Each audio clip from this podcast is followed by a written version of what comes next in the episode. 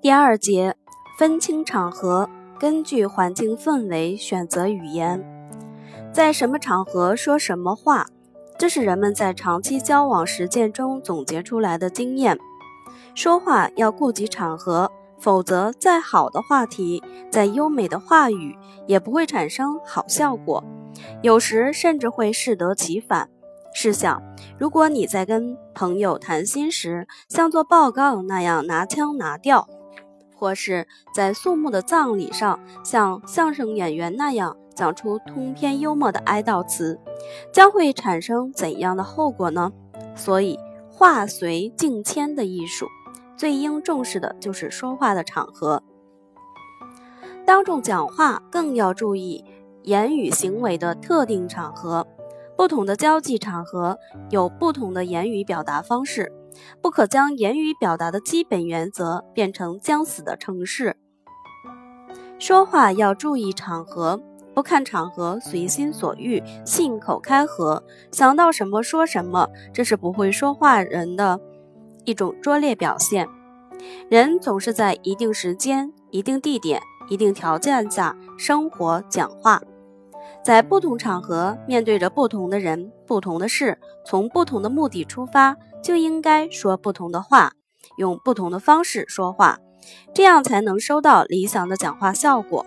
例如，在婚宴场合，你就不要谈令人丧气的话题；在别人悲痛的时候，切忌谈逗乐的话题；当众做演说、做报告时，应当讲严肃的话题，而且中心思想要明确。如果是聊天，则可以不断转换话题。一对新人在一家大饭店举行婚礼，正赶上大雨下个不停。新人和客人们觉得很懊丧，婚礼气氛有点不愉快。这时，餐厅经理来到新人和诸位宾客面前，微笑着高声说：“老天爷作美，赶来凑热闹。这是入春以来的第一场好雨，好雨兆丰年，这象征着这对新人的未来是十分幸福的。雨过天晴是艳阳天。”这说明今天在座的所有客人都将迎来更加灿烂的明天。我提议，为了创造和迎接雨过天晴的明天，大家干杯！话音一落，整个餐厅的气氛发生了一百八十度的大转弯，沉闷的婚礼场面一下子活跃起来。俗话说：“一句话把人说笑，一句话把人说跳”，就是这个道理。这就要求我们在说话时要注意场合，增强场合意识，懂得在不同场合对说话内容和方式的特定限制和要求，并时时不忘看场合说话。有一个年轻人长得眉清目秀，可就是不会说话。朋友结婚，他前去祝贺；喜宴上，他慷慨陈词，凭三哥们交情，下次你再结婚，我还来喝酒。满座人面面相觑，朋友哭笑不得，他却浑然不觉，因为他说话不合时宜，所以谁家有个丧婚丧嫁娶的事情都不欢迎他。